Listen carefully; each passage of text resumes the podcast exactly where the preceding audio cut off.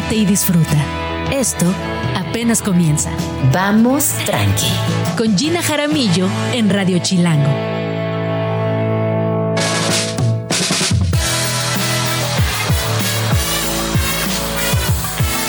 Muy buenos días, bienvenidos a Vamos Tranqui. Son las 11 de la mañana en punto. Mi nombre es Gina Jaramillo y estaré acompañándoles de aquí hasta la una de la tarde, donde quiera que se encuentren, lo cual me da muchísima, muchísima emoción.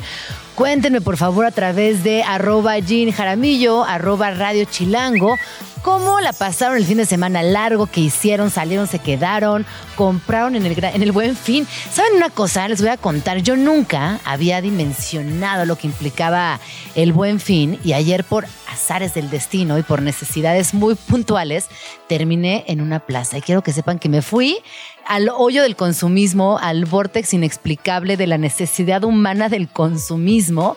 Eh, obviamente caí en las redes, obviamente caí en las redes, compré, consumí, pero sí pienso que no necesitamos comprar tanto. En fin, es una, es una eh, larga, larga experiencia, es una muy profunda también revisión de nuestros hábitos, pero bueno, pasa, sucede, es parte de la vida. ¿Qué va a suceder el día de hoy en Vamos Tranqui? Pues bueno, tenemos agenda literaria. Iniciaremos platicando de un libro que es muy interesante que se llama Irreemplazables, cómo sobrevivir a la inteligencia artificial de Sebastián Tonda, quien nos, ayudará a responder muchas de las preguntas que nos hacemos continuamente.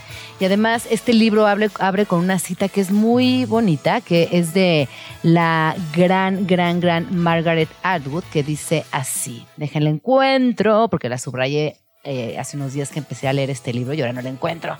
Pero bueno, es una invitación a volver a imaginar, es una invitación también a reconocernos como seres en constante cambio y que si bien la tecnología, la, virtualidad y las nuevas experiencias de conexión nos han cambiado, todavía podemos modificar nuestros hábitos, nuestras eh, formas de generar imaginación y arte. Bueno, de esto estaremos hablando más, más tarde.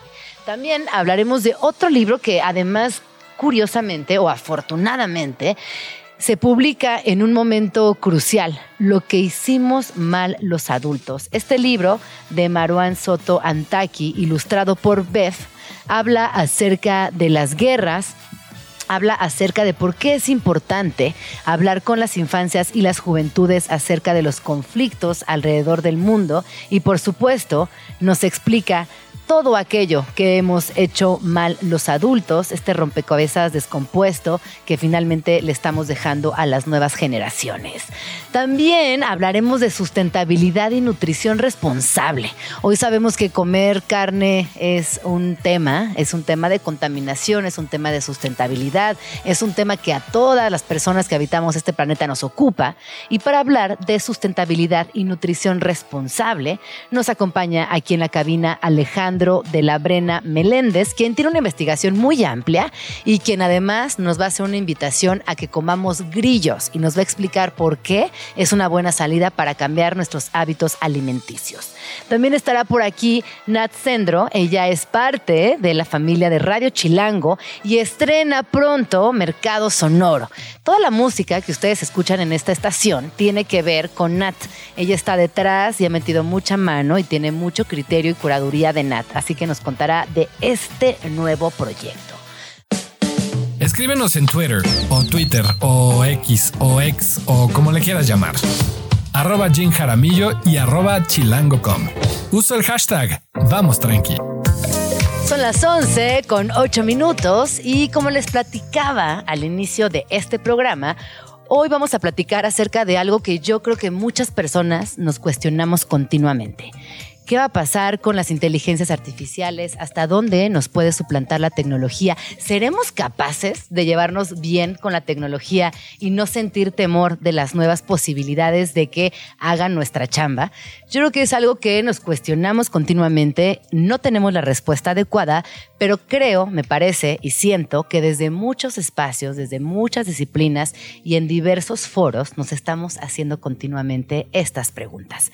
Para hablar al respecto, me acompaña el día de hoy Sebastián Tonda. Él es licenciado en comunicación por la Universidad Iberoamericana, fue el primer embajador... Ah, a ver, espérate.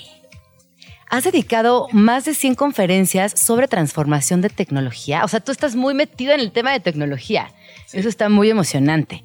Y bueno, además vienes del mundo de la, de la publicidad, del cual ya hoy te encuentras un poco distanciado, sin embargo, sigue en ti. Y hoy estás presentando aquí en Vamos Tranqui tu libro Irreemplazables, cómo sobrevivir a la inteligencia artificial. Bienvenido. Gracias, Gina. Sí, feliz de platicar de todos estos temas. Oye, yo leía eh, muy al inicio de, tu libro eh, esta parte donde nos cuentas cómo después de la pandemia, como muchas también personas, hay como una vida antes de la pandemia y una vida después de la pandemia. Quienes atravesamos por ese momento histórico podemos decir que tuvimos o tenemos dos vidas. Y decides de alguna manera distanciarte de lo que viene haciendo tu oficio, tu profesión, que era vinculado a la publicidad, y te entregas de lleno a tratar de responder a estas preguntas vinculadas a la tecnología. Dime una cosa, como bien dice tu libro, ¿Cómo podremos sobrevivir a la inteligencia artificial, Sebastián? Bienvenido. Muchas gracias. Pues es una pregunta muy compleja y muy profunda porque la inteligencia artificial está en el centro de la transformación tecnológica que vamos a vivir, eh, que estamos viviendo y vamos a vivir cada vez más eh, cercana a nuestras vidas cotidianas en los siguientes años y eso va a transformar muchos aspectos distintos de nuestras vidas. Entonces, cuando ah, hablo en el, en, el, en el, título del libro, cuando digo cómo sobrevivir a la inteligencia artificial, tiene que ver eh, con una reflexión personal, pero sobre todo colectiva de cómo utilizamos estas herramientas que vienen y que cada vez van a ser más poderosas para que eh, construyamos una, una humanidad más próspera, para que tengamos los objetivos correctos, tanto personales como colectivos, como de las organizaciones y las empresas, porque creo que la tentación es muy grande en términos de cómo la inteligencia artificial es una herramienta pues de generación de riqueza. Imagínate a la inteligencia artificial que tenemos hoy y que vamos a tener mañana y en los siguientes 10 años trabajando exclusivamente por generar retornos para los accionistas de las empresas que están desarrollando estas tecnologías. ¿Qué implicaciones tiene eso para el resto de la humanidad? Entonces, a mí me gusta eh, la reflexión desde esa perspectiva, pero también la reflexión práctica de qué nos va a pasar en nuestras vidas, ¿no? Pues yo creo que sobre todo hay ciertos oficios que ya se ven directamente amenazados por la inteligencia artificial. Léase todas las industrias creativas. Hoy en día quienes estamos en, las disciplinas vinculadas al arte, vinculadas a la comunicación, sabemos que somos fácilmente reemplazables.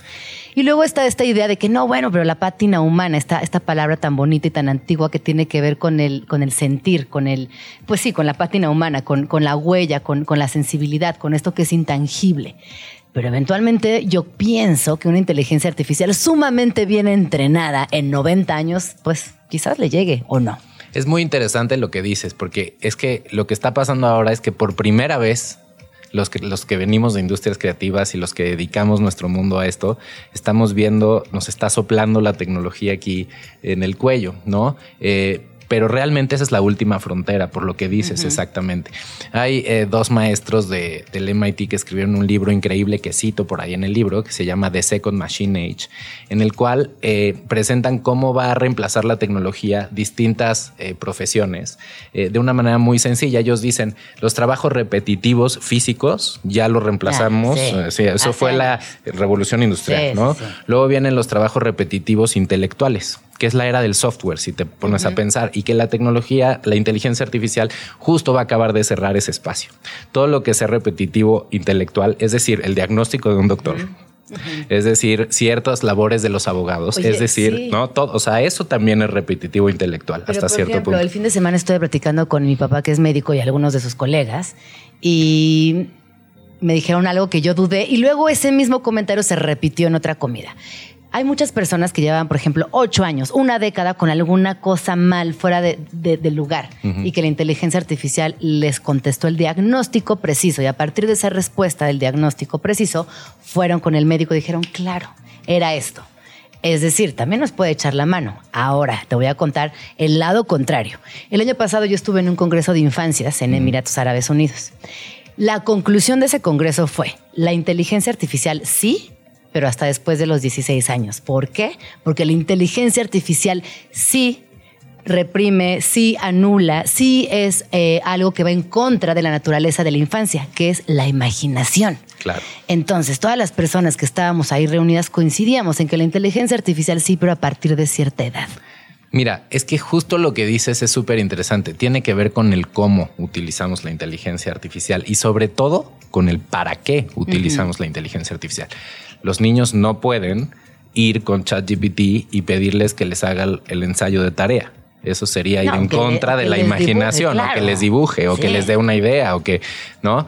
Pero qué increíble es poder colaborar con la inteligencia artificial, entender mundos que no entendemos a través de ella, como lo hacemos o lo hicimos mucho tiempo con los buscadores o con otras tecnologías. Entonces, yo creo que justo tenemos que entender y empezar a, es complejo porque es además es una tecnología muy ubicua, ¿me entiendes? Entonces, poder desmenuzar ese pollo tiene una complejidad altísima.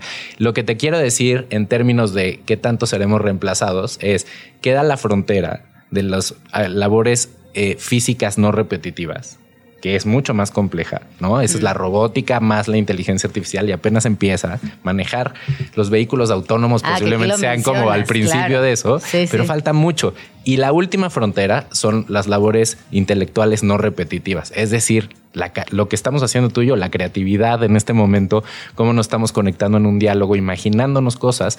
Esa es la última frontera. Entonces los creativos nos sentimos amenazados porque la inteligencia artificial está entrando a nuestra, a nuestra, a nuestro dominio a través de el conocimiento de los lenguajes, el lenguaje hablado, el lenguaje escrito, el lenguaje visual, el lenguaje eh, en audio, sonido.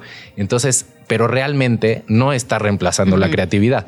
Yo creo o estoy seguro, entonces si te pones a pensar en este sentido, que en los siguientes 20 años se tratan de colaborar con la tecnología y eh, lo que va a hacer la diferencia es para qué colaboramos con la tecnología, ¿no? Entonces, eh, este mundo del reemplazo este, es un mundo menos realista, ¿no? McKinsey, la, la consultora, dice, ojo, este, esto no se cuenta así, esto se cuenta de la siguiente manera. En 2055, el 45% de cualquier trabajo, de cualquier profesión, lo va a llevar a cabo la inteligencia artificial, pero el otro 55 lo vamos a seguir llevando a cabo nosotros.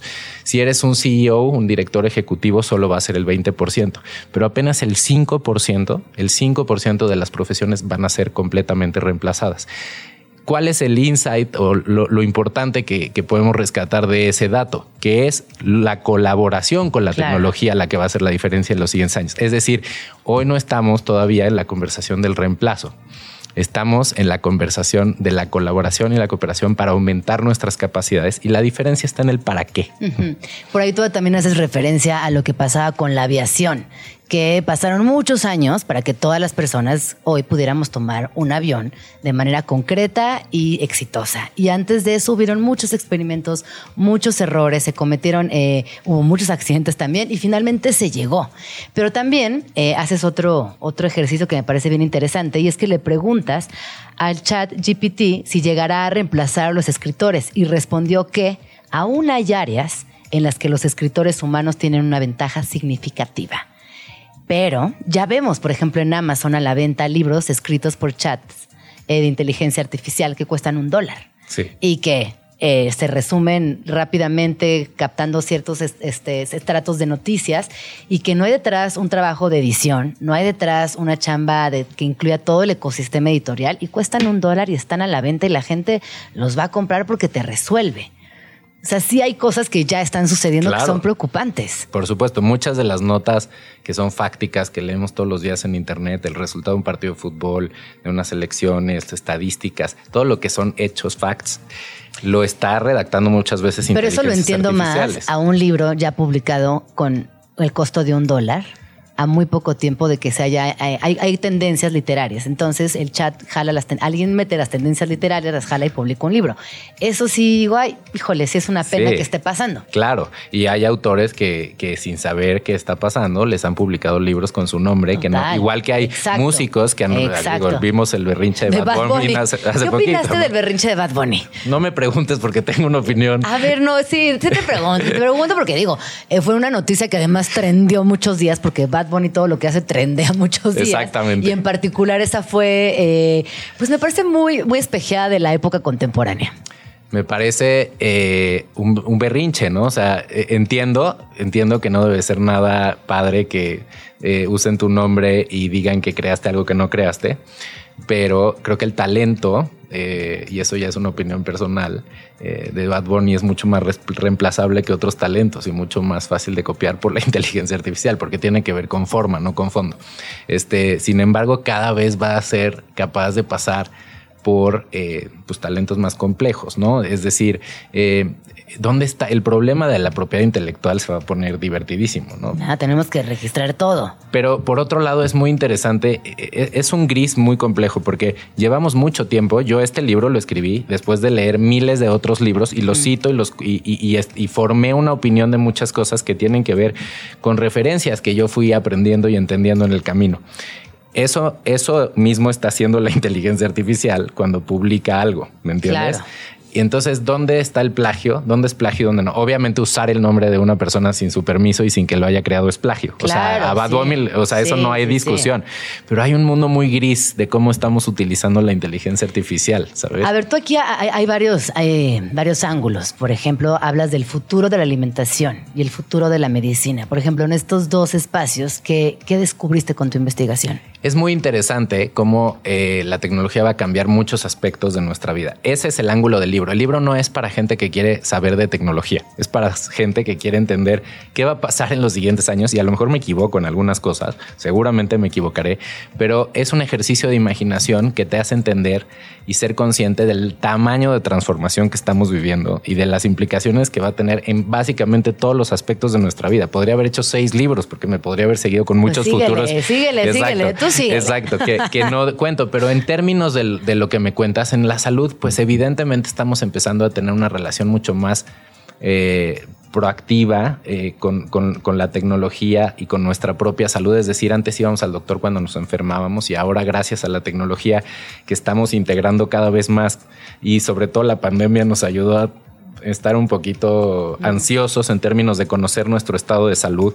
Y entonces, todas estas tecnologías que nos miden, yo ahorita tengo un anillo aquí que me ayuda a dormir mejor, tengo un reloj que mide toda mi actividad y está conectado y ve toda la actividad de mi corazón pero eso se va a volver cada vez más común. Y esa relación eh, con, la, con la salud nos va a hacer cambiar la forma en la que nos relacionamos con nuestro cuerpo. No es normal que veamos el correo electrónico cientos de veces al día y no chequemos nuestro propio cuerpo y el estado de nuestro cuerpo y qué necesitamos.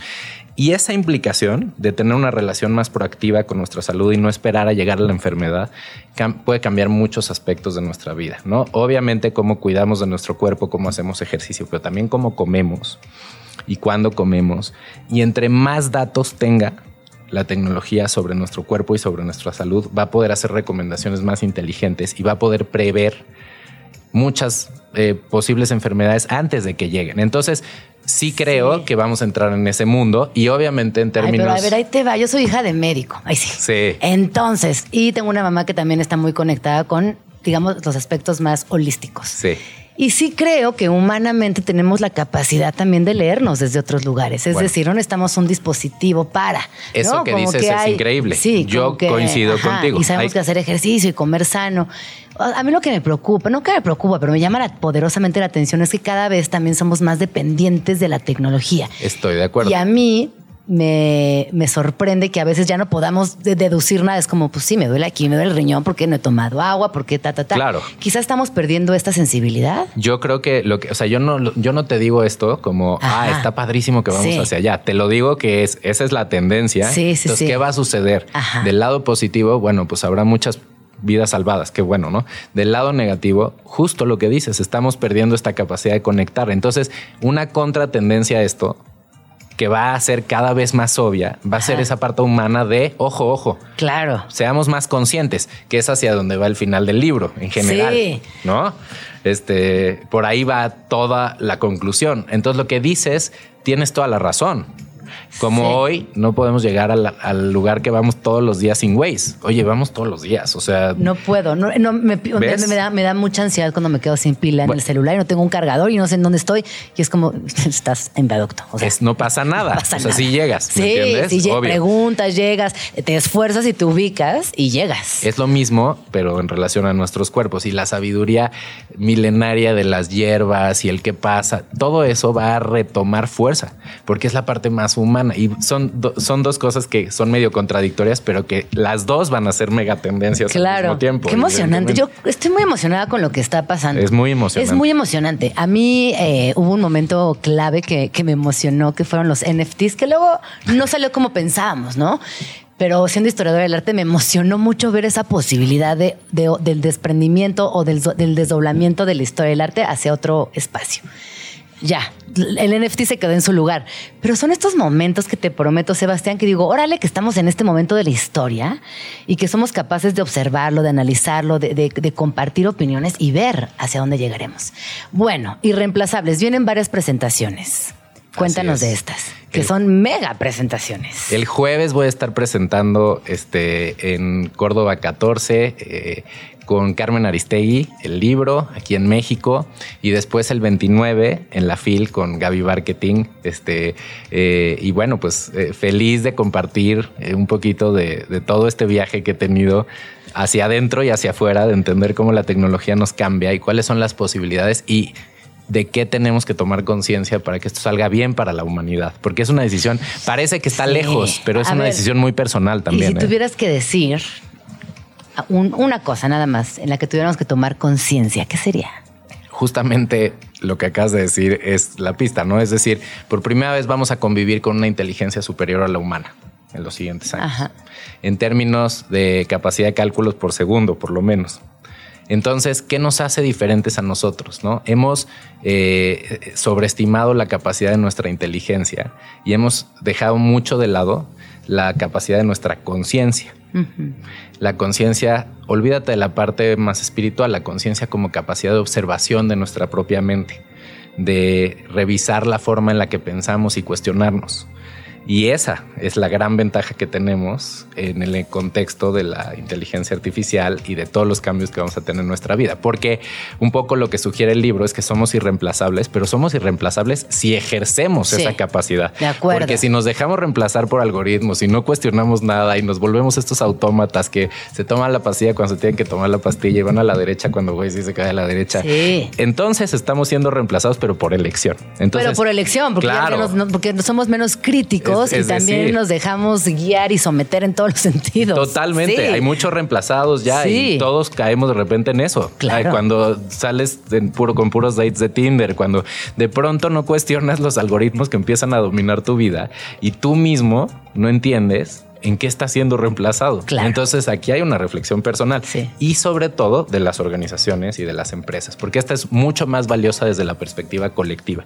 Es decir, las empresas tienen una gran responsabilidad de empezar a aportar y a contribuir por el bienestar de la humanidad, de elevar la conversación de eh, solamente generamos ganancias a ge- contribuimos al bienestar de la humanidad, porque son las empresas donde estas tecnologías están cobrando mucho poder. Bueno, más habrá que, ver que las empresas quieran acceder, porque también Ahí vamos, ahí puede vamos. que les convenga no. Yo te diría que no va a haber mucha elección en los siguientes años. Sí, ¿no va a haber Así mucha qué? Elección. No, Este es el camino, pero bueno, ya Ah, llegaremos ahí poco sí. a poco. Bueno, ojalá regreses divertido. pronto y sigamos conversando. Mientras tanto, me quiero despedir con esta cita de Margaret Atwood. Ahora sí la encontré, que viene en tu libro, en el capítulo de El poder de la imaginación, y dice: Cito, las utopías van a volver porque tenemos que imaginar cómo salvar el mundo. Muchas gracias, Sebastián Tonda, y reemplazables cómo sobrevivir a la inteligencia artificial. Redes sociales. Arroba Sebastián Tonde. Pues ahí está. Muchas gracias. Mandamiento chilango número 79. Chilango y chilanga que se respetan, dicen Provechito, provechito. al resto de los y las comensales al llegar o salir de un establecimiento de comida. No importa si es un puesto de tacos o el restaurante de moda. Son las 11 con 36 minutos. Estamos aquí de regreso en Vamos Tranqui. Y les cuento que el día de hoy tengo una llamada muy interesante que también ya estaba pendiente. Con Marwan Soto Antaki para hablar acerca de su más reciente libro, Lo que hicimos mal los adultos. Marwan Soto Antaki es escritor, es ensayista, es novelista, además es especialista en análisis de temas sociales, culturales y políticos vinculados con Medio Oriente, así como de filosofía y religión. Lo pueden leer también en la columna Apuntes Incómodos, publicada en la edición nacional de Milenio Diario, y decir que también colabora mensualmente con la revista Nexos. Bienvenido, Marwan, ¿cómo estás? Querida Gina, muy buenos días. Hola. Oye, gracias por la llamada. No, pues yo la verdad muy contenta porque por fin podemos hablar acerca de tu libro, que además, Maruán, muchas gracias porque cae en un momento muy oportuno. Viene eh, esta oportunidad de abrir conversaciones con infancias y con adolescencias que muchas veces nos preguntan, mamá, papá, abuela, ¿qué sucede en Ucrania? ¿Qué pasa en Palestina? ¿Qué es Sudán? ¿Dónde está Israel? ¿Por qué existen las guerras? ¿Cómo explicar las guerras y abrir esta conversación fundamental? con las infancias y las juventudes. Y bueno, tú y Beth hicieron este proyecto alucinante que no solamente explica de manera adecuada, sino que además amplía estas conversaciones. Bienvenido, Maruán. Gracias. A ver, sí, quizá es de todos los libros el que, se ha hecho más complicado y se ha hecho más complicado justo por el lector en el que estaba pensando. Todos los libros anteriores habían las novelas, los ensayos, la serie de Pensar Medio Oriente, México Occidente, cualquiera de ellos. Estaba siempre pensado en un lector adulto. Mi lector tradicional era el lector adulto. Pero un poco me hice viejo, ¿no? Y cuando uno se hace viejo empieza a pensar en otras cosas que uno mismo. Y esas otras cosas que uno mismo son sobre todo el mundo que le estamos dejando a las generaciones que están adelante de nosotros. a ver, creo que es imposible que, y más ahora, quizás siempre, pero más ahora, que haya un adolescente que pueda pasar su vida sin de repente escuchar, ya sea en la escuela, en redes sociales, eh, en las mismas conversaciones con sus compañeros o con sus padres, que existe justo lo que dices, algo que se llama Ucrania en el último mes y cacho, algo que se llama Palestina Israel, y frente a ese tipo de embistes, de embistes que, generan muchísimas dudas y angustias, existe la responsabilidad de tratar de aclarar esas dudas para poder explicarles justo no solo qué es lo que sucede, sino llegar un poquito más hacia adelante. Y un poquito más hacia adelante es quizá empezar a darles las herramientas para poder no solo tratar de entender en este momento las cosas, sino hacer algo que nosotros hicimos mal, que es dejarles justo ese desastre que ellos tendrán que resolver. Oye, Marón, yo te quiero también felicitar, porque les voy a contar. Este libro, eh, página 41, Maruán inicia platicando su propia historia. Y sabemos que cuando conectamos o intentamos intentamos conectar con las infancias y juventudes es muy viable si lo hacemos a través de nuestra propia experiencia. No desde el, ahí te enseño, ahí te regaño, ahí te señalo. No, a mí me pasó esto. Y yo soy esta persona que te va a contar porque ya me pasó. Y Marwan Cito, hay una zona del mundo que tristemente representa el espacio de conflicto por excelencia, Medio Oriente. Mi familia viene de esa región, del final del mar Mediterráneo. Medio Oriente se ubica en Asia y parte del norte de África. Y continúa y nos describe, por ejemplo, cito, equivocadamente, porque no todos los países son árabes, esto porque se le llama frecuentemente el mundo árabe. Equivocadamente porque no todos son árabes. Libia, Egipto, Siria, Jordania, Irak, Líbano, Palestina, Kuwait, Omán, Emiratos Árabes Unidos, Qatar, Yemen, Arabia Saudita y Bahrein lo son porque hablan árabe. En cambio, Irán es un país donde se habla persa. Y así continúa explicándonos desde su propia experiencia de vida, desde su propia experiencia familiar, cómo hay democracias, cómo se maneja la política, qué es una guerra y por qué es importante. Y aquí me encanta subrayar esta parte que es fundamental, abrir estas conversaciones con las infancias, porque si no tenemos infancias con pensamiento crítico, con información, sabemos que la información es poder, pues tendremos adultos que no entenderán nada de lo que está sucediendo en su contexto. Marwan, ¿cómo surge? A ver, dime, dime. Un poco pasta, parto, parto sí desde, la propia experiencia a partir de una, de una experiencia, de una, de una vida rara, ¿no? Ajá. Eh, no, muy interesante. Vengo de una familia particularmente politizada, eh, con mucho contacto obviamente con migraciones, como hijo de migrantes también. Y desde la década de los 80, inicio de la década de los 80, pasamos, qué sé yo, por Nicaragua, por Libia, por distintos países donde había distintas situaciones que mis padres tenían que explicarme. Y las explicaron a partir de una cosa que es lo mismo que yo intento hacer. Primero, no subestimar a los más jóvenes. Cada vez que alguien dice que los chicos no entienden, no. Todos cuando fuimos jóvenes mm. entendimos muchísimo más de lo que nuestros padres creían que entendemos o que entendíamos, ¿no? Absolutamente todos y sobre todos los temas. Entonces, renuncio a esa condescendencia, pero al mismo tiempo sumo la idea de responsabilidad que, que viví con ella para poder tratar de entender qué sucedía en estos distintos lugares, explicando primero, como se me hizo a mí, qué son esos conflictos, por qué hay conflictos, por qué también está el discurso Miss Universo de ya no queremos que nunca haya guerras, es absolutamente inútil y hay que ser un poco más realistas para poder tratar de resolver los problemas, hay que nombrarlos. Entonces voy dando los códigos de qué significan los conflictos, por qué se dan, por qué están estas guerras, qué se puede, qué no se puede. Y luego lo que hago es irme a 10 conflictos que considero son los 10 conflictos que están en la actualidad que nos permiten entender al menos la mayor cantidad de los conflictos que existen o han existido en el mundo. Así que arranco desde, primero, el que, es el conflicto medioambiental por excelencia, que desgraciadamente coincidió la salida del libro con lo que hemos vivido en los últimos meses y cacho, que es Palestina e Israel, para luego ir a Siria, para después ir a Irán, Yemen, Afganistán, y ahí ir un poco desglosando los conflictos en los que yo de alguna forma he tenido profesionalmente o personalmente que tener algún tipo de relación, como que obviamente Siria, viniendo de una familia siria, Palestina e Israel, viniendo de una familia medio oriental, Irán porque está metido en todos los demás, para incluso caer en Nicaragua, Nicaragua donde viví, como te decía, y que tenemos desde, ya vamos de 40 años, con una situación que se ha deteriorado al punto máximo donde convergen todos los elementos que no deberían de existir, en donde la gente está sufriendo. ¿Y cuál es esa gente la que estoy sufriendo? Y ese es el otro para mí gran punto. Y era el gran punto de mi propio interés. En todos los conflictos, y esto es una novedad, pero no lo tomamos en cuenta, es una novedad, digamos, diciéndolo desde el inicio de la crisis en Gaza. En todos los conflictos, cuando hablamos de civiles, en esos civiles están niños, niñas, adolescentes, gente a la que se le está obligando a comportarse como si no fueran niños, niñas, adolescentes, por un asunto de mera supervivencia. Y ese robo de su propia, de su propia infancia, ese robo de, esa, de esas cualidades que se tienen a ciertas edades, es quizá la mayor razón por la que tenemos que pensar en ellos. Gracias a que no existe ni ha existido un solo conflicto en el mundo que no se haya alimentado de la indiferencia de los demás.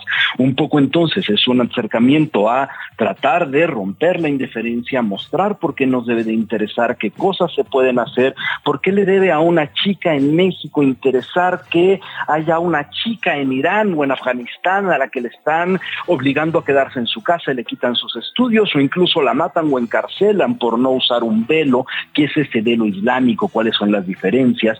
Entonces, desde la curiosidad, tratar de romper esas barreras que nos marcan una distancia sobre elementos que están en la vida de todos y a los que hay cierta responsabilidad en saber desde otro punto que también es muy, muy complicado.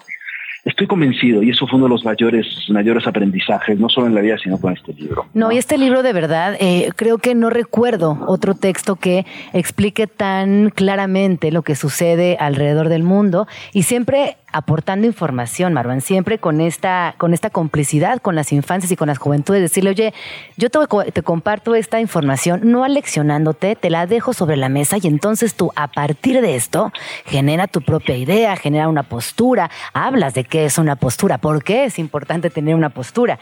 Y por ejemplo, ahí, eh, página 90, hay una, lanzas una pregunta, ¿por qué hay guerras que parecen importar más que otras? Y respondes, cito, por las consecuencias que éstas tienen fuera de los lugares donde se viven. Y empiezas también ahí a desglosar que a veces es por el petróleo, a veces hay otras guerras que tienen muchísima más relevancia que otras, hablas de qué es un conflicto bélico, de qué son las coaliciones, en fin, me parece que has desarrollado un libro que era muy necesario. Y ahora te quiero preguntar, ¿cómo fue que sumas a Beth a este proyecto, que es un ilustrador genial, que además también se luce en este libro. ¿Y cómo fue trabajar con Beth? Cuéntanos. A ver, primero, yo estoy convencido que Beth es el mejor novelista gráfico que tenemos en este país. Ay, me sumo, ¿eh? Me sumo. eh, Beth tiene otra cualidad, no tiene muchas. Es alguien, y si uno conoce su, su trabajo, es alguien que sabe también eh, cómo articular este ejercicio, este ejercicio de divulgación, tomando en cuenta a esos otros menores a los que tenemos que a veces explicarles los temas complicados. Beth sabe explicar temas complicados. Entonces yo me doy cuenta en un punto del libro, sobre todo a partir de todos los anteriores, que no era un discurso que podía hacer solo y está bien darse cuenta que hay cosas que uno no puede hacer solo, ¿no? Entonces pienso, necesito ilustrar algo, necesito ilustrar cada uno de los conflictos con las postales de lo que a mí más me angustia, pero también de lo que necesito ver que alguien más le preocupe para ver si se coincide o no en esas mismas preocupaciones. Entonces recurro al que creo, a ver si me pongo en la cabeza, tengo que buscar a un novelista gráfico, voy a buscar al mejor, el mejor es Bev, entonces Bev resulta que me toma la llamada y acepta eh, participar en este proyecto con una cualidad extra. Y yo en lo político, sobre todo en lo político nacional, es posible que no concordemos en casi nada. Hay otro error de los adultos que a mí se me hace detestable, que creemos que solo podemos discutir, platicar con, la gente con la que coincidimos. Totalmente. Si queremos platicar con la gente con la que coincidimos, ahí hay muchos espejos, cada quien tendrá uno en su casa y va a tener una discusión fantástica donde estoy convencido que le van a dar la razón, ¿no? Pero no se trata de eso. Todos los conflictos se resuelven a partir del diálogo. Estoy convencido de eso y no ha habido, no, no veo una manera de encontrar una salida pacífica de los conflictos si no es a través del diálogo y de la discusión. Claro, y la mediación, sí, sí, sí. Uno solo puede discutir con la gente con la que no coincide. Discutir con la gente con la que coincide es el espejo. Entonces, me reúno con Beth para poder también tratar de transmitir ese ejercicio de la gente que no coincide puede llegar a algo juntos si se ponen de acuerdo en cuáles son las cosas más importantes. Y en este caso, para los dos, la cosa más importante era justo pensar en esos jóvenes en las situaciones de conflicto que por un lado son las víctimas de la indiferencia o del mal ejercicio político, de los distintos absurdos de los adultos, y sobre todo son los que tendrán que resolver ese desastre que los dejamos. Y a partir de eso, pues ponemos a platicar sobre qué es lo que sucede en cada uno, cuáles eran para mí las cosas que me preocupaban, por ejemplo, en Libia, que en Libia, donde yo viví de chico una primera vez, decía, a ver, ahora en ese país dejaron tantas armas que los chicos juegan sobre los tanques, ¿no? ¿O qué pasa con ese chico en Sudán que está siendo obligado a transformarse en una especie de soldado, que es el peor crimen que le podemos hacer hacia las infancias? Y a partir de esas reflexiones que están tanto en un texto que en un texto que, por eso la complicación, porque estaba tratando de jugar entre el ensayo para adolescente y el relato, porque estoy convencido que el lenguaje no podía ser el mismo para los adultos que para los más jóvenes. Entonces juego yo con el, el, ensayo para adolescentes, con cuentos, tratando de remitirme que soy algunas lecturas que van desde Dal a otras que podrían ser un poco más próximas a Latinoamérica, y al mismo tiempo tener esas postales que nos entrega Beth, que van, eh, que van de alguna forma sintetizando lo que ocurre en cada uno de estos escenarios para tener un ejercicio extra, espero que se pueda dar, ¿no? Donde no solamente veamos lo que sucede allá, sino lo que sucede acá. Al final, cuando pensamos en los conflictos, en los conflictos de afuera, para mí un elemento muy importante era dejar de vernos el ombligo. Creo que nos vemos demasiado el ombligo y el ombligo estoy convencido. Me queda claro que hay excepciones, pero tiende a ser feo, ¿no? Entonces resulta que nos la pasamos viendo algo que tiende a ser feo. Bueno, veámonos fuera del ombligo, fuera del ombligo, pero para tratar también de entender qué es lo que sucede dentro de nuestras propias crisis y cómo acercarnos a explicarlas.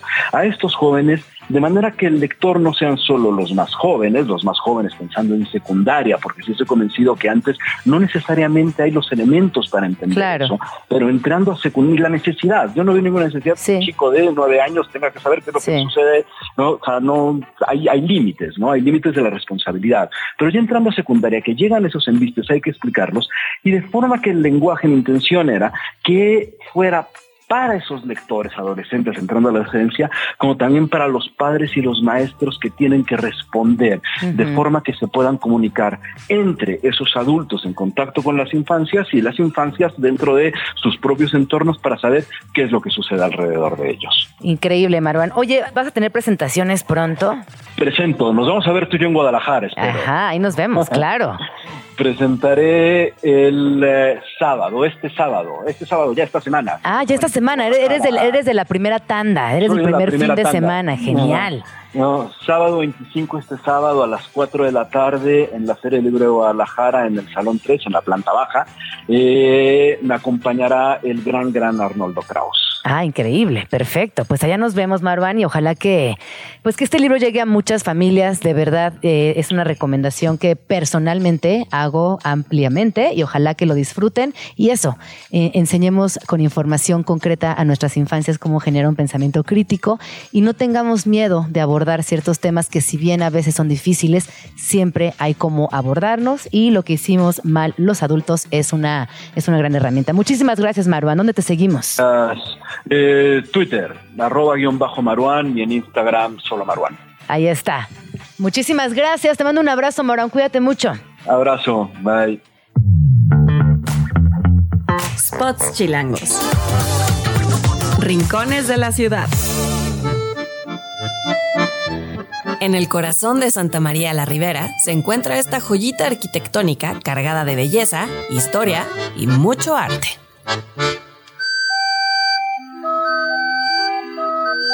Construido a finales del siglo XIX como parte de una exposición universal en 1884, el kiosco morisco ha sido testigo de muchas manifestaciones de todo tipo. Diseñado por el ingeniero José Ramón Ibarrola, fusiona elementos de la arquitectura morisca con toques europeos que crean una estructura única y un ambiente mágico en su entorno. La influencia morisca en la arquitectura del kiosco se puede ver en sus detalles ornamentales, como los arcos de herradura, los mosaicos cerámicos y las columnas de hierro forjado. Esta bella construcción también ha sido testigo de eventos históricos significativos a lo largo de los años. Durante la Revolución Mexicana sirvió como punto de encuentro para discursos y manifestaciones políticas, convirtiéndose en un símbolo de resistencia y lucha por la justicia social. Hoy en día, el kiosco morisco no solo es un sitio histórico, también es un espacio vibrante que acoge eventos culturales, conciertos y actividades comunitarias. Sus jardines y alrededores proporcionan un oasis de tranquilidad en medio del bullicio de la ciudad, convirtiéndolo en un lugar querido tanto por residentes como por visitantes.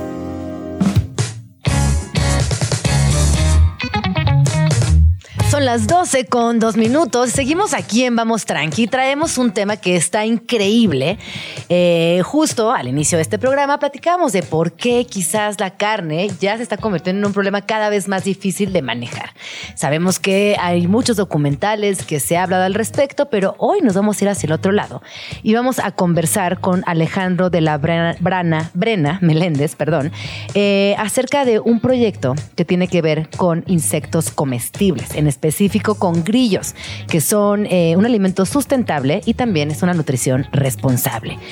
Fíjense nada más, les voy a dar algunos datos. Eh, el mercado de insectos comestibles supera un valor global de 8 mil millones de dólares para el 2030. Los insectos representan cuatro, cuatro quintas partes del reino animal, es decir, que de cada 100 animales, 80 son insectos y desde que se tiene registro hace más de 500 años. En 2030, el mundo tendrá que alimentar a más de 9 mil millones de personas, además de los miles de millones de animales que se crían anualmente. Bienvenido, Alejandro, ¿cómo estás? Muchas gracias, Gina. Feliz de estar aquí. Oye, a ver, platícanos de Grillum. ¿De qué va? ¿Cuándo se funda? ¿Y cómo es que empiezas con este proyecto vinculado a los insectos? A los grillos en específico. Claro, pues en 2017 yo me convertí en cofundador de Grillum junto con Paco y Cristina. Ahora Grillum es parte de un grupo de empresas que se llama Sustainable Food Group, más grande. Eh, y en Grillum nos definimos como una empresa que produce máximos niveles de nutrientes con mínimo impacto ambiental a través de grillos comestibles cultivados en comunidades rurales. Oye, ¿qué más? Me trajiste una bolsita y los estoy probando y están deliciosos. Yo cada vez que pienso en comer grillos, obviamente pienso en pues todas la- la- la- la- las posibilidades múltiples que tenemos en México. Tenemos los, eh, chapulines, tenemos los eh, gusanitos de maguey. tenemos los ticimes que son de Chiapas.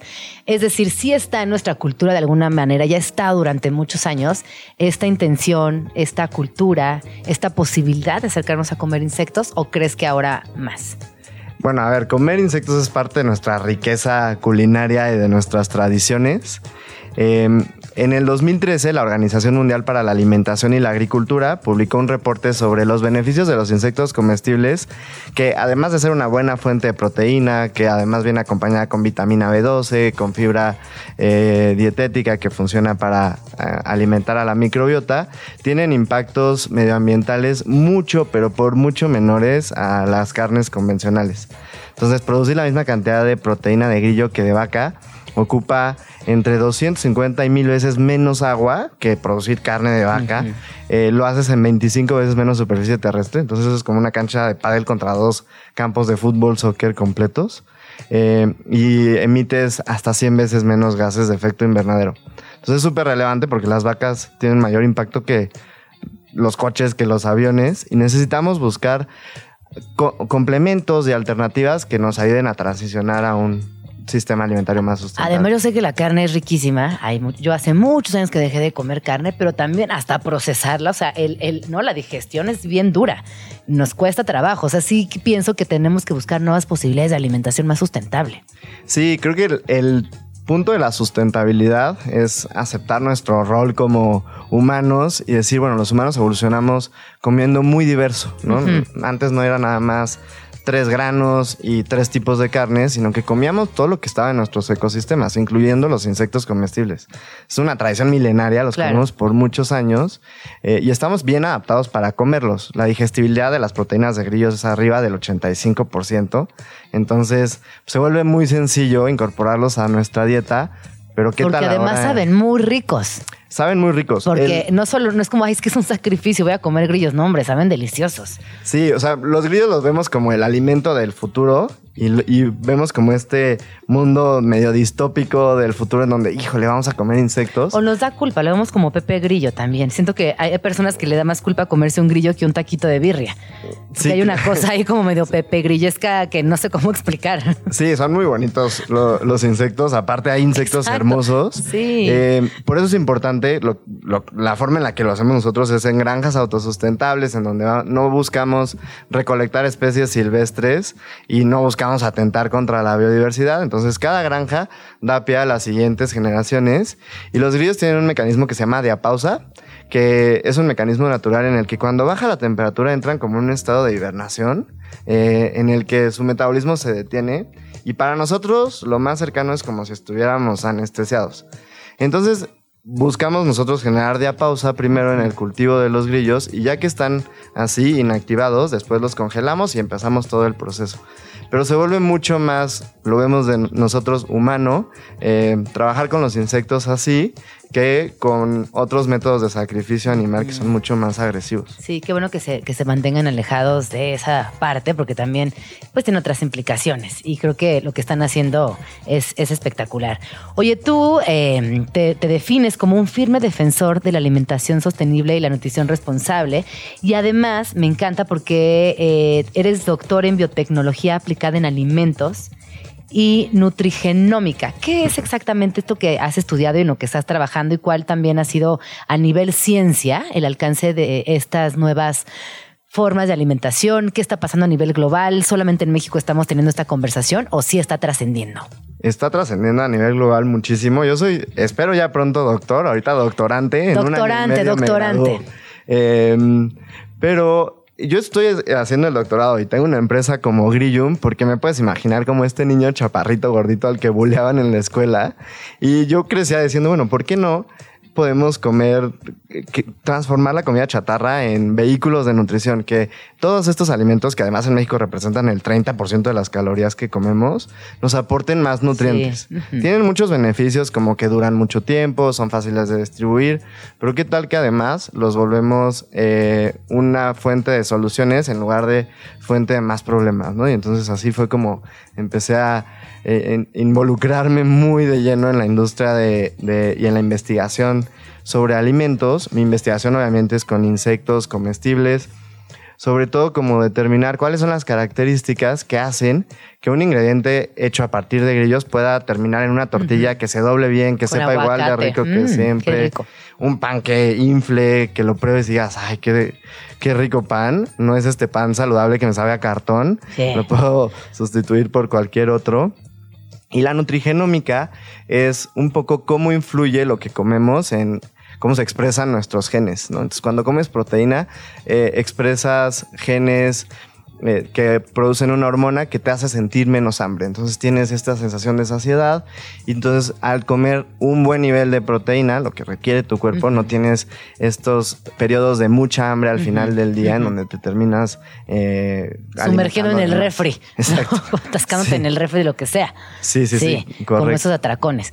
Oye, y a ver, hay una cosa que yo no alcanzo a entender y es cómo se organizan para tener distintas granjas a la vez, cómo podemos eh, también tener en nuestra mesa los grillos, cómo hoy trabajas con familias, tienes diversas granjas, cómo lo estás logrando.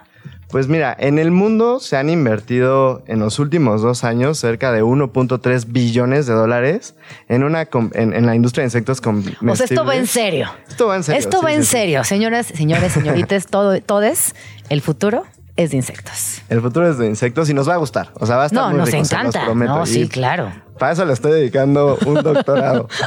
Exacto, por eso estoy doctorante. Sí, sí, sí. Si no fuera en serio, créanme que no lo haría. Totalmente.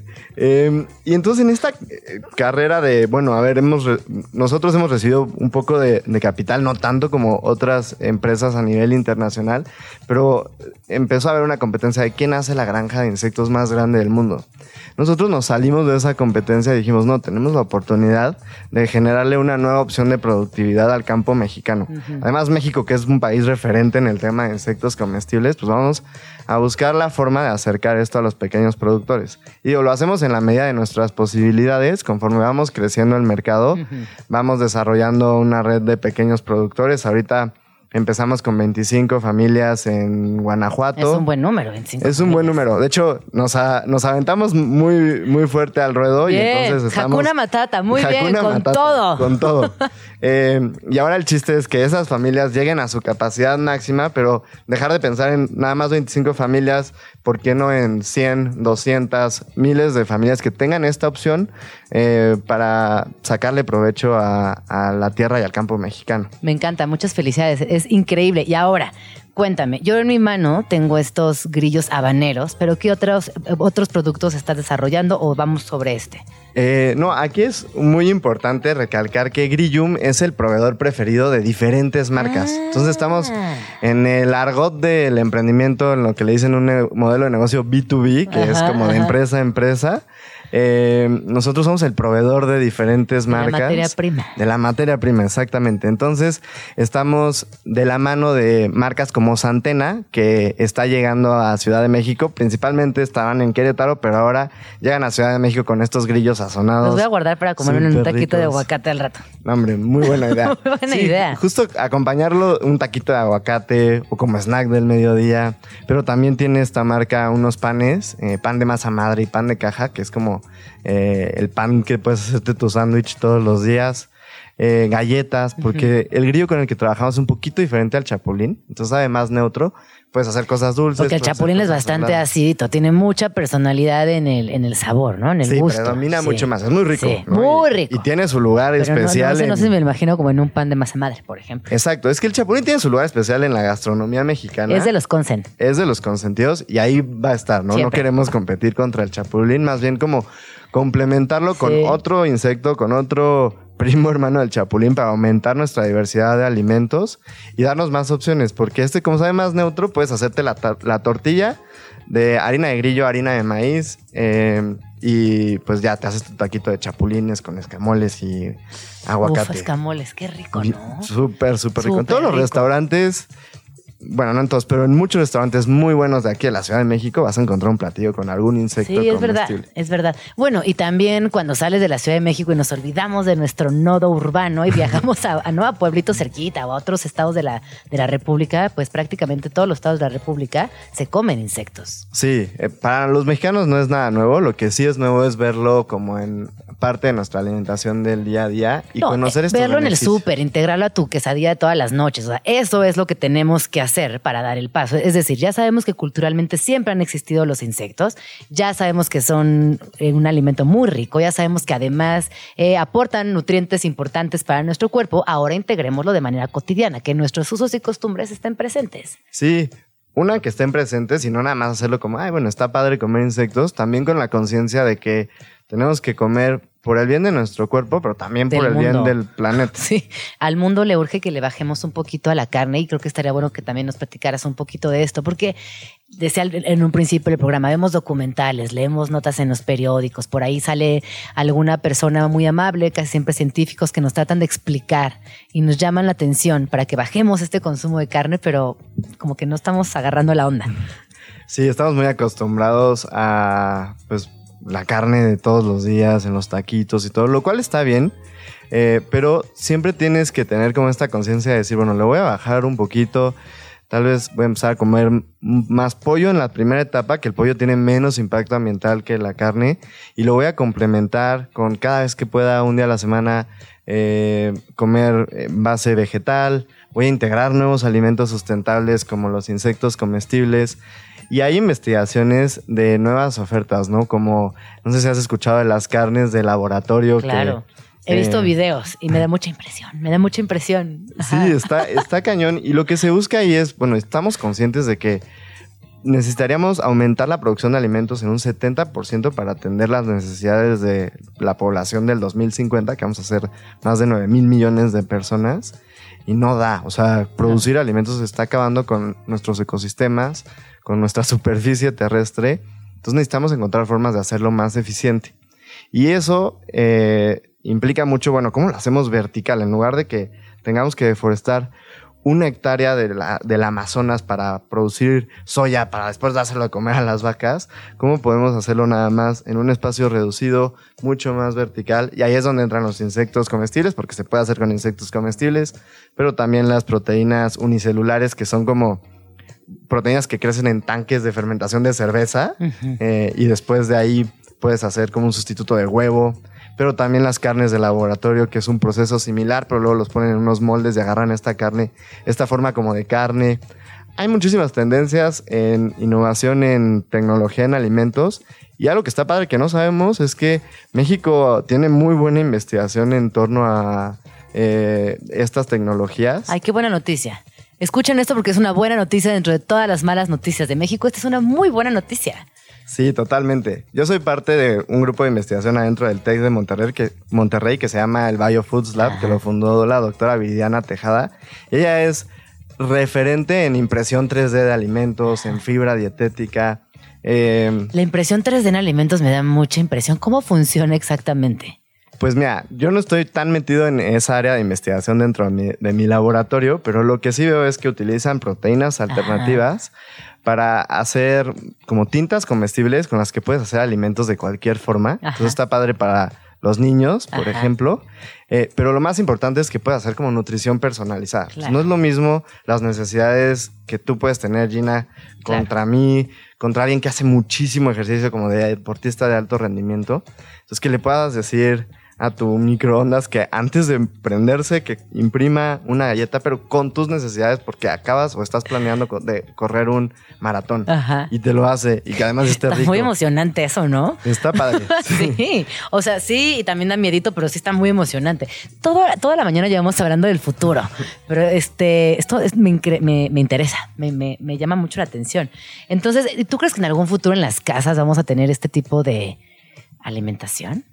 Pues mira, ya estamos viendo como lo- los indicios, indicios de esta tendencia. Eh, hay una marca de el Thermomix, me parece, que tienes aparte un recetario. Amamos Thermomix. Ahí sí comercialote, pero sí, sí, sí te facilita mucho la vida. Sí es una máquina que se pone a tu servicio para cocinar mejor. Y bueno, esa ahorita es carísima, pero la tendencia es que eso se vaya volviendo cada vez más accesible y cada vez más a nuevas versiones como Hasta impresión integrarlo 3D. Con, con impresión 3D. Me muero. ¿Se imagina- ¿Te imaginas eso, Tato? No, no, es que va a ser así como, ah, qué emoción. Sí, va a estar muy padre. Y lo que, lo que es importante es que los científicos en alimentos, eh, las científicas en alimentos, puedan combinarlo con, bueno, está emocionante, está padre, pero vamos a crear un beneficio para Sí, los consumidores, obvio. ¿no? Si no, vamos no a hacer que estas chiste. tintas Sí. sean sustentables, sean súper nutritivas, estén ricas, eh, porque si no, no cierras el círculo y se quedan ahí como anécdotas. Exacto. Sí, eso es muy importante. Bueno, para cerrar, ¿dónde podemos seguirles? ¿Qué, qué programas tienen para abiertos al público? ¿Cómo podemos estar más cerquita de ustedes? Bueno, en Grillum, que es G-R-I, Gri de Grillo y Yom de Rico, eh, Mm, nos pueden encontrar en nuestras redes sociales para ver el origen de los grillos, pero también ahí platicamos sobre las marcas como Santena, como One Chance, que utilizan nuestros ingredientes. Y si alguien nos está escuchando y dice, "Oiga, yo vivo en Tepoztlán, o vivo en Tuxtla Gutiérrez y tengo un espacio para hacer una granja y me interesaría también, ¿se vale o no? Se vale que nos escriban porque vamos preparando una lista y vamos lanzando convocatorias conforme eh, requerimos expandir la red de pequeños productores. No lo podemos hacer tan abierto porque pues necesitamos establecer el mercado primero. eh, pero bueno, claro, nos pueden contactar y estar al pendiente de nuestras redes porque ahí lanzamos convocatorias conforme necesitemos desarrollar más pequeños productores. Pues muy bien, Grillum, muy bien hablar de sustenta- sustentabilidad y nutrición responsable. Y muchísimas gracias, Ale, por haber venido. Alejandro de la Brena Meléndez, cofundador y CEO de Grillum. Muchísimas Espero que vuelvas gracias. pronto y mientras tanto, hoy cenamos quesadillitas con grillos. Radio Chilango. Agenda Chilango. En Vamos Tranqui, siempre hay plan. La Mala, Ruido Rosa, la banda conformada por Clara, Daniela, Ale y Alice, anunció su separación luego de casi 20 años de prender a la banda mexicana con sus roles. Son pocas las agrupaciones femeninas de rock en México, pero estas cuatro artistas vinieron a revolucionar la historia musical de nuestro país. A través de sus redes sociales, la banda comunicó su separación sin especificar detalles. La buena, darán un último concierto para que sus fans puedan disfrutar la última presentación de esta icónica banda mexicana que dejará un legado musical muy grande. No te pierdas su último concierto, que seguro será un gran espectáculo para despedir a Ruido Rosa de los escenarios. La cita es este 22 de noviembre en el foro Indie Rocks en Zacatecas 39, Colonia Roma Norte, a las 7 y media de la noche. Agenda Chilango. Quevedo. Cantante español conocido por su sesión con Visa Rap llegará por primera vez a México con un concierto en solitario en el Frontón México con su nuevo tour. No te lo pierdas y saque el cochinito, porque Quevedo estará preparado para dar un gran concierto en tierras mexas. El evento será en el Frontón México ubicado en Avenida de la República 17 en la colonia Tabacalera este 23 de noviembre a las 9 de la noche. Agenda Chilango. José Alfredo! ¡Tópele con ganas!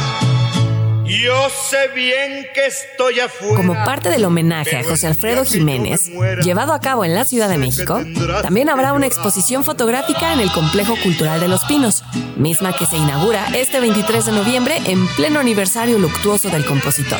En esta expo podrás conocer objetos importantes y personales del cantante, además de fotografías inéditas. La entrada es libre. Agenda Chilango. Creadores de Mundos retrata la historia de Max y Wendy, dos pacientes con trastorno de personalidad que a pesar de que tienen el mismo diagnóstico, ambos son muy diferentes. Por un lado tenemos al introvertido Max, que detesta el contacto físico con las personas, además de no ser tan comprensivo con las relaciones humanas. Por el otro lado tenemos a Wendy, todo lo contrario, extrovertida, apasionada e inquieta que tiene poco control sobre sus emociones y palabras. Dos personas que terminan unidas por un ensayo clínico de píldoras que les ayudará a destruir los mundos que ha creado cada uno en su cabeza. Conoce cómo termina esta historia todos los martes hasta el 12 de diciembre. Las funciones son a las 8 y media de la noche. Presentado por Agenda Chilango, los mejores planes de la ciudad en un solo lugar. Para más información, visita chilango.com diagonal agenda.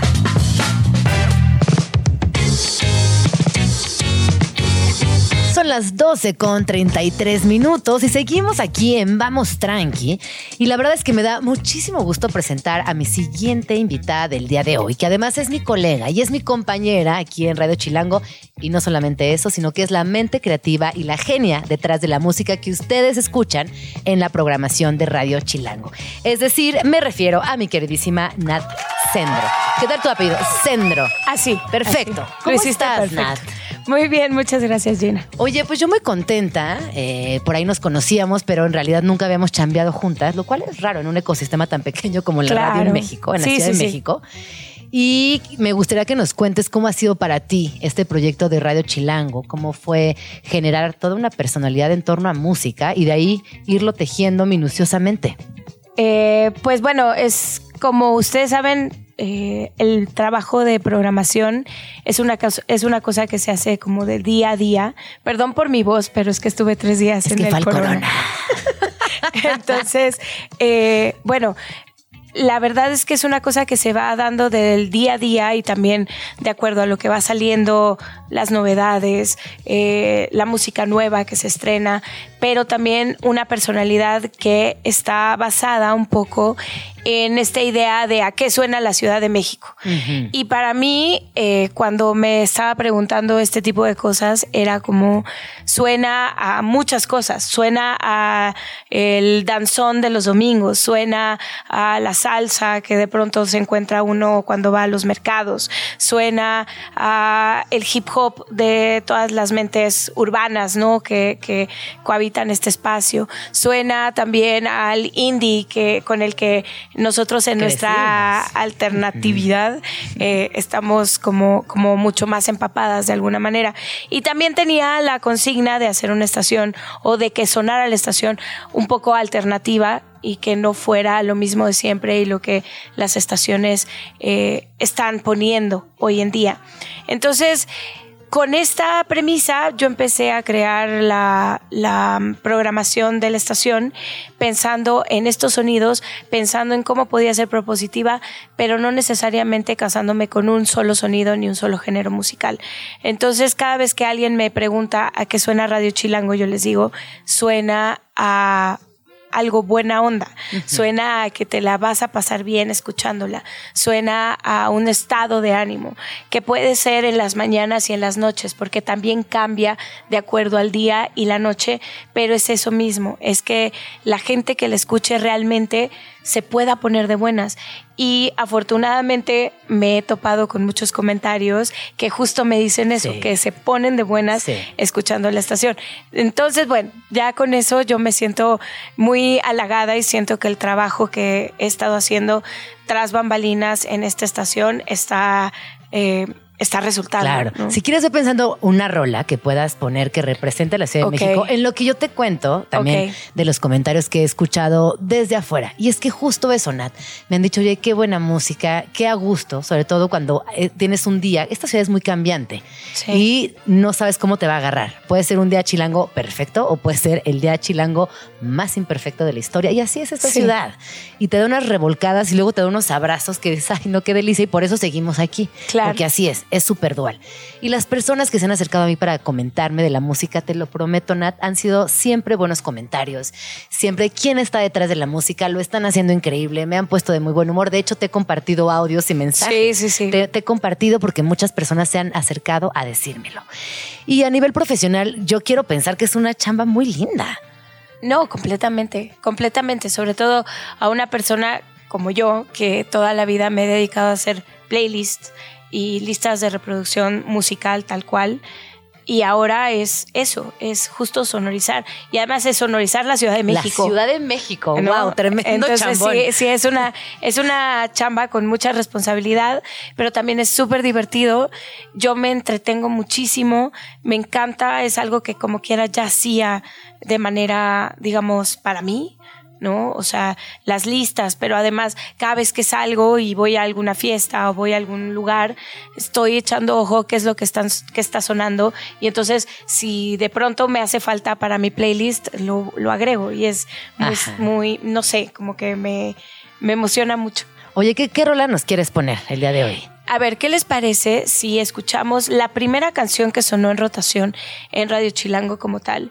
a, eso de las 10 de la noche del 7 de agosto que empezamos. Y que, y que era como la manera en la que nosotros íbamos como a sentar el presente de lo que venía, ¿no? Entonces, es Esquivel, la canción se llama Miniskirt y es un rolón y además... Eh, ¿Por qué la escogiste, Nat? ¿Por qué esa Era muy complicado, era muy complicado porque yo decía es que tenía que ser algo importante algo que fuera no necesariamente súper novedoso, porque no es una estación que esté casada necesariamente con la novedad, sino, como te decía, con un estado de ánimo. Entonces, creo que Esquivel lo que hacía muy bien era justo transmitir una muy buena onda con una orquestación muy impresionante ¿no? en, sus, en sus composiciones. Entonces, creo que esto tiene esta, esta mezcla de novedad que fue en su momento y que también tiene esta cosa de... es como latina. Pero sin ser, ¿sabes? Pude haber puesto Chilanga Banda. Claro. Y, esa hubiera sido como, como una respuesta natural. Pero no quise. Entonces quise como poner ahí otra cosa. Vamos a escucharla y regresamos. Son las 12.39.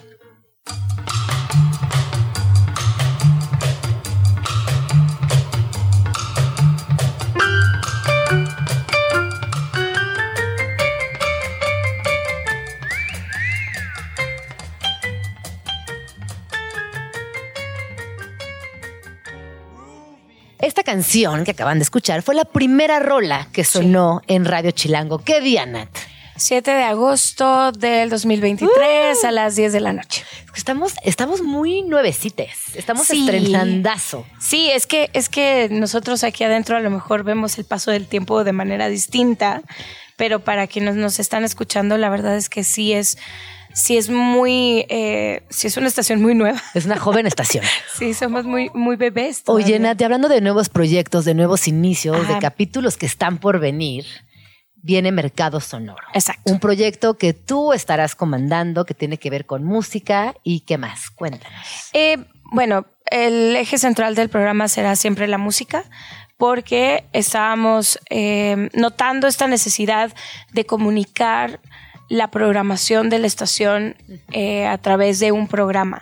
Em, sé que a veces la música habla por sí sola y no se necesita necesariamente que un locutor te esté haciendo un programa o un turno en vivo en donde te platique acerca de qué canción está sonando, qué sé yo, pero eh, la realidad es que sí tenemos como muchos espacios de música continua y de pronto también se pueden perder algunas cosas que que nosotros queremos que brillen un poquito más. Entonces, eh, es un poco la necesidad de comunicar cuál es la propuesta musical de la estación, la propuesta sonora de Radio Chilango, para que, para que nuestro público la conozca y que también, si es posible, hacer también entrevistas con personas clave de la industria o de aquellas o de aquellas personas que a lo mejor no, no, este, en la agenda de sopitas no entraron, no, contigo no vinieron, cosas que me llegan a mí por tener este ciertos años en esto y que me, se comunican conmigo, entonces digo, bueno, también es esa posibilidad, ¿no? De tener a de tener a toda esta gente desfilando por el, por el programa, pero no necesariamente será un programa de entrevistas, será un programa mucho más de música, es un turno en vivo, presentando las canciones, comentándolas, no solo las novedades, también las canciones viejitas, porque está sonando una canción de Charles Aznavour en nuestra programación, por ejemplo, ¿no? Y que tiene sentido porque, porque eh, Bad Bunny, ¿no? Estaban hablando hace ratito de Bad Bunny. Este tiene un sampleo en su canción Mónaco de su nuevo disco, que es justo una canción de Charles Aznavour, que además fue tomada a partir de un meme de TikTok. ¿Me explico? Entonces es una manera también de crear puentes, de enseñarle a nuestra audiencia qué es lo que suena y por qué, porque sí tiene un sí tiene un hilo conductor y creo que va a ser muy interesante que también entiendan cómo también se se conforma una programación musical que además está hecha de una manera como muy artesanal. Qué lindo esto que dices, de manera artesanal y tomándote el tiempo, más allá de las inteligencias artificiales y todo lo fácil que podría ser o sonaría hacerlo. Aquí en Radio Chilango hacemos todo lo contrario, esos procesos creativos donde también es administrar las rolas, ir tejiendo finamente qué con qué, qué sigue, por qué, entender también de fondo las canciones se me hace algo increíble. Oye, Nat, ¿qué otra cosa vamos a escuchar? ¿Con qué nos vas a, em, a complacer? Yo creo que podríamos poner algo de eh, pues también para como ponernos en modo vamos tranqui, hay una canción que se llama Run de Quantic, que es un DJ productor muy interesante que creo que todo el mundo debería de conocer y si no, pues este es el momento. Y es una canción que empieza como muy tranquilita y que eventualmente va creciendo para convertirse en un gran baile y es justo ese estado de ánimo que a mí me gusta que la gente entienda y sienta cada vez que escucha Radio Chilango. Pues vamos a escucharla y regresamos.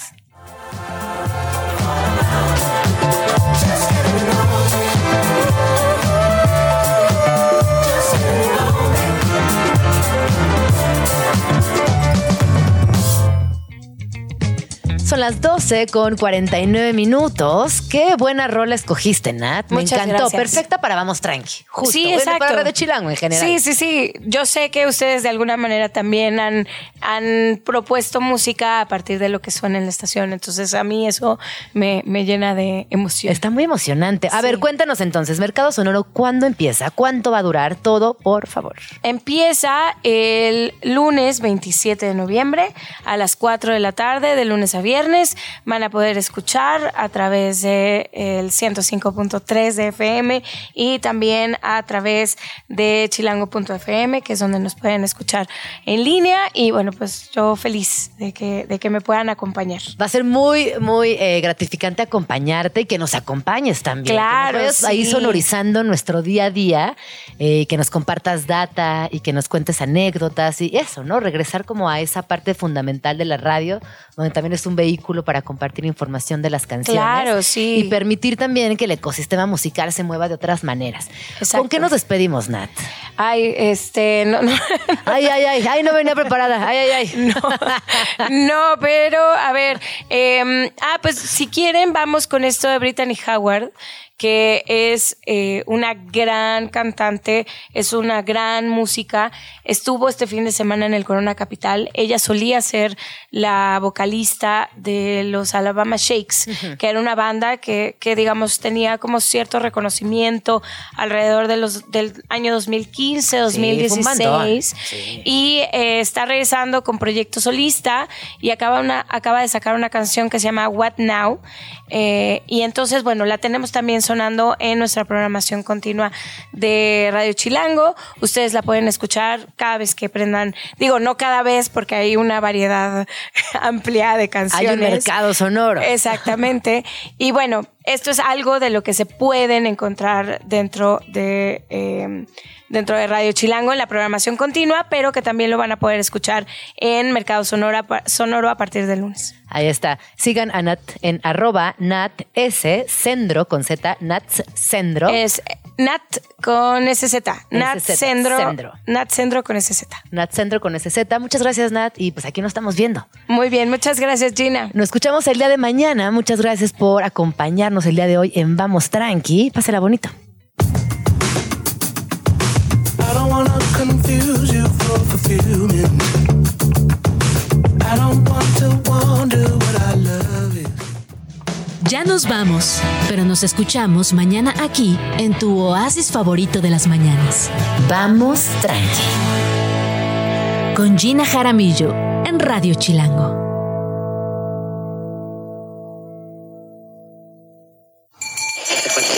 Radio Chilango, la radio que... Viene, viene, ¿eh?